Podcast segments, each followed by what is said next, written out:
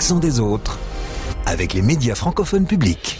Et voici donc votre rendez-vous avec l'actualité de la semaine vue par les médias francophones publics, RFI, la radio-télévision suisse, France Bleu, Radio-Canada et la RTBF. On va d'abord revenir sur la mobilisation des agriculteurs, manifestation dans différents pays européens et euh, une mobilisation importante euh, cette semaine à Bruxelles à l'occasion d'un sommet européen. C'était jeudi. Euh, Jacques Remers, 1300 tracteurs dans le quartier européen et une mobilisation qui n'a pas totalement pris fin. Non, car les agriculteurs sont globalement repartis déçus. Bien sûr, il y a des avancées, des promesses, mais la colère reste forte, notamment contre la grande distribution. Il y avait aussi des agriculteurs français, notamment à Bruxelles. La colère s'est un peu calmée en France après plusieurs concessions, mais ces derniers jours encore, les agriculteurs ont dénoncé une concurrence déloyale venue de certains pays qui font face à moins de contraintes. Plus généralement, on demande euh, l'arrêt des traités de libre-échange qui met en concurrence vraiment déloyale euh, les agriculteurs entre eux. Et puis euh, cette mobilisation en France et en Belgique a aussi déclenché un mouvement en Suisse romande, Pierre Anchoffa. Révolte agricole suisse, une page Facebook lancée la semaine dernière a réuni plus de 6000 membres révélateurs du malaise croissant d'une profession qui produit à perte et ne peut survivre que grâce au soutien de l'État. Il va également être question euh, d'un procès en France avec vous, Nicolas Sûr. La fille du défunt président gabonais Omar Bongo est actuellement jugée pour corruption. Pascaline Bongo est accusée d'avoir touché 8 millions d'euros pour favoriser à une entreprise française l'obtention de marchés publics au Gabon. Le procureur a requis 3 ans de prison, dont un enferme. Enfin, un jour de congé annoncé au Canada pour des centaines de milliers d'élèves. Ce sera le 8 avril prochain. Et euh, Mélanie Hood, ce ne sera pas à cause d'une tempête de neige. C'est plutôt une éclipse totale de soleil en plein après-midi qui pousse les écoles à fermer leurs portes par mesure de sécurité. Et voilà donc pour le sommaire de cette semaine. Des revenus bien trop bas face à des charges qui augmentent, trop de contraintes administratives, des réglementations environnementales bien moins sévères ailleurs. On connaît euh, désormais les griefs du monde agricole. La mobilisation a donc été particulièrement forte cette semaine et notamment en Belgique donc. Après plusieurs jours de manifestations sur les routes, les agriculteurs se sont retrouvés ce jeudi à Bruxelles à l'occasion d'un sommet européen. 1300 euh, tracteurs donc et finalement des agriculteurs déçus, Jacques. Oui, déçus, tristes, dégoûtés ou révoltés, voilà quelques-unes des réactions recueillies à l'issue du sommet. Après plusieurs jours de mobilisation, les réponses politiques ont été jugées insatisfaisantes.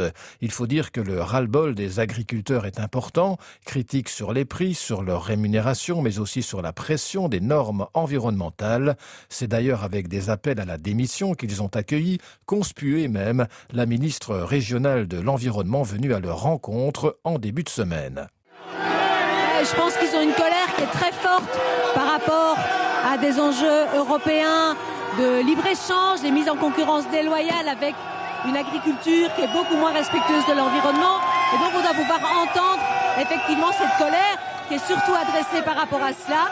Et euh, en tout cas, je suis venue ici à leur écoute. Et dès demain, on sera en discussion avec les syndicats agricoles autour de la table pour trouver des solutions concrètes. Voilà la ministre euh, wallonne de l'environnement à l'instant. Alors si le dialogue avec les autorités politiques a repris plus sereinement dès le lendemain, euh, il faut dire Jacques que les actions des agriculteurs n'ont pas cessé. En effet, routes et autoroutes totalement ou partiellement fermées, centres logistiques de la grande distribution bloqués, actions contre les ports, les agriculteurs ont multiplié les manifestations jusqu'à la concentration jeudi à Bruxelles. 1300 tracteurs rassemblés dans la capitale, pression maximale sur les dirigeants européens qui ont rencontré des organisations syndicales, mais au bout de la journée, la conviction pour elles de ne pas avoir été entendue. Ils savaient qu'il y avait un paquet de tracteurs qui arrivait que les gens étaient mobilisés. Ça dure depuis un moment à travers toute l'Europe. Et apparemment, on s'en fout. Oui, on a trouvé des sous pour l'Ukraine en deux temps, trois mouvements. Mais, mais c'est pas la solution. Alors est-ce que finalement ça veut dire, Jacques, que les agriculteurs n'ont euh, rien obtenu? Non, car la présidente de la commission a notamment promis d'alléger la charge administrative. La dérogation jachère sera prolongée en 2024. Des terres qui devaient être laissées temporairement en repos pourront ainsi être exploitées. Il y a donc des avancées, des engagements, des promesses, mais des agriculteurs les jugeant insuffisants, la mobilisation se poursuit avec notamment pour cible la grande distribution. Oui, des centres de distribution bloqués en cette fin de semaine en, Belgique. Euh, et puis en France, les deux syndicats majoritaires ont appelé à la levée des barrages après une série de concessions euh, du côté du gouvernement. Mais la semaine aura aussi été émaillée par de nombreuses actions. Exemple dans la grande surface Auchan de Dury, c'est près d'Amiens. 80 euh, manifestants étaient venus dénoncer l'importation de certains produits parce qu'il existe des alternatives en France, affirment les agriculteurs, et ils parlent donc de concurrence déloyale et appellent à la fin des accords de libre-échange. Euh, Pierre-Antoine Lefort les a suivis lors de cette action menée au bruit des tambours. Direction tout d'abord le rayon miel. Eh bien, on est en train de vider tous les rayons avec euh, tous les miels d'import qui n'ont pas un juste prix par rapport au miel que nous, on peut vendre en tant que producteur. Donc, je m'appelle euh, Gwen Le Fichou et je suis installé euh, donc, dans le pays de Bray. Par exemple, on a un miel donc, de fleurs crémeux d'origine Chine et Ukraine et il est vendu 2,57 euros. Il y a 375 grammes. Nous, un miel de 500 grammes, c'est 8 euros. C'est reparti cette fois direction le rayon des légumes secs avec les lentilles, les pois. Et là, il y a beaucoup de lentilles qui viennent du Canada. Alors, Olivier Desmarais, moi, je suis agriculteur bio dans la Somme. Il faut savoir qu'au Canada, ils utilisent énormément de glyphosate. Le glyphosate au Canada, c'est de la pâte à tartiner. Toutes les lentilles au Canada sont passées au glyphosate avant d'être récoltées. Voilà. Là, c'est vraiment de la distorsion de, de concurrence. Le cortège arrive maintenant au niveau des fruits et légumes et décide de faire un stop. Bonjour Marie-Hélène Ortega, je suis agricultrice dans l'Oise. Le premier truc qu'on réclame, c'est des prix rémunérateurs et vivre euh, dignement, on va dire. Et plus généralement, on demande euh, l'arrêt des traités de libre-échange qui met en concurrence vraiment déloyale euh, les agriculteurs entre eux. Les caddies sont finalement euh, laissés juste avant la sortie du magasin. Reportage de Pierre-Antoine Lefort, donc, pour France Bleu Picardie. En Suisse également, Pierre Enchauffat, les agriculteurs ont fait part de leur colère, mais de façon plus mesurée qu'ailleurs en Europe. C'est vrai, Olivier, cet agriculteur de 56 ans résume assez bien pourquoi. Qu'il y ait une mobilisation, qu'il y ait un soutien, retourner les panneaux, euh, mettre des banderoles, avoir des slogans un petit peu euh, coup de poing, mais pacifique. Oui, je suis assez favorable, mais pas plus loin. Berne, c'est pas Bruxelles. Oui, car le monde paysan a ses entrées directes au Parlement suisse où il occupe un siège sur dix. Les fêtières agricoles sont les partenaires directs de l'administration et le corps électoral soutient régulièrement la cause paysanne en votation. Donc retourner les panneaux pour dire qu'on marche sur la tête, oui. Bloquer les routes avec les tracteurs, non. Rien ne servirait de casser une image positive au sein de la population. Et pourtant, ces agriculteurs en Suisse aussi sont en colère.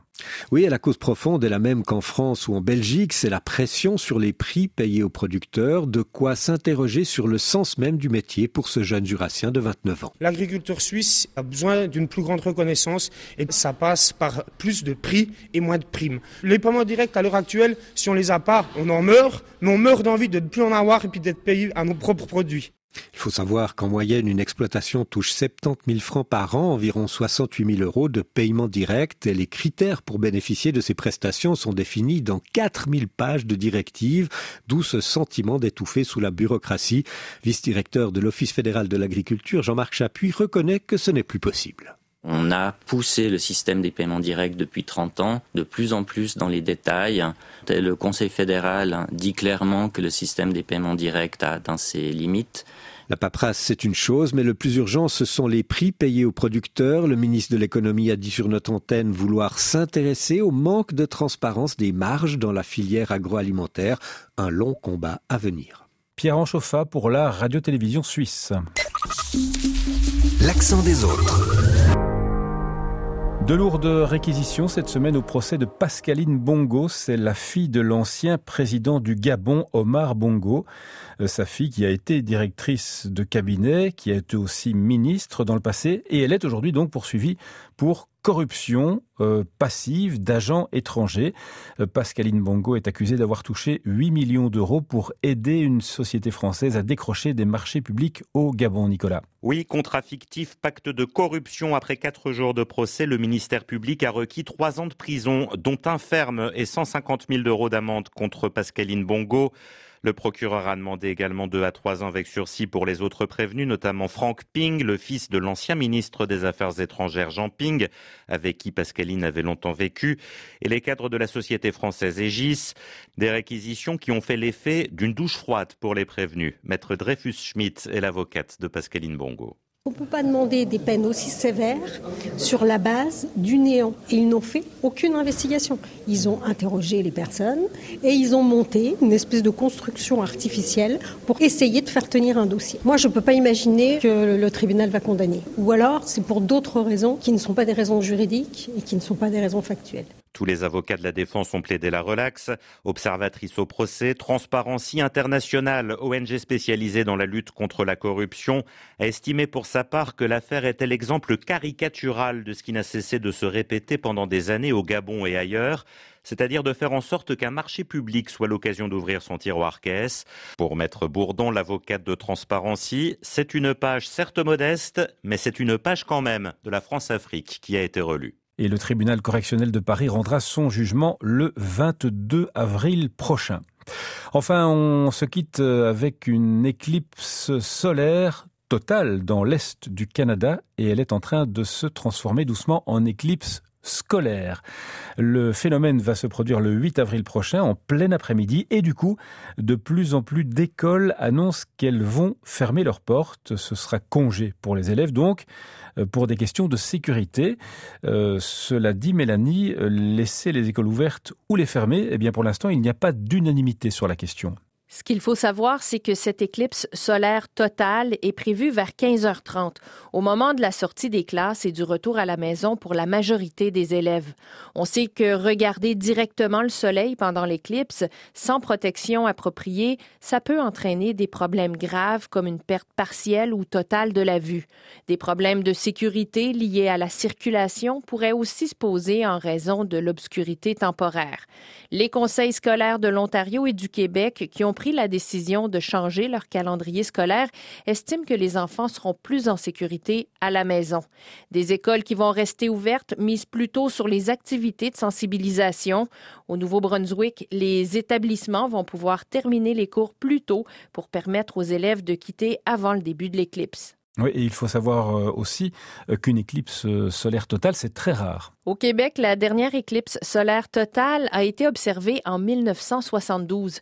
Selon Pierre Langlois de l'Agence spatiale canadienne, c'est une expérience à vivre. Avoir une éclipse totale, c'est une expérience unique dans une vie. Souvent, où il y a des gens qui, vont payer beaucoup d'argent pour pouvoir suivre les éclipses. Mais là, l'éclipse vient jusque chez nous, ça vaut vraiment la peine de se déplacer. J'étais très content d'apprendre justement les fermetures d'écoles euh, pour permettre aux parents de vivre ça avec leurs enfants de façon sécuritaire. Après l'éclipse du 8 avril, la prochaine va avoir lieu en 2106, donc dans 82 ans. Voilà, on a encore un petit peu de temps après la prochaine. Donc euh, voilà donc pour l'accent des autres qui se referme ici pour aujourd'hui avec Mélanie Houd au Canada. Merci d'avoir été avec nous. Belle fin de semaine et à très bientôt.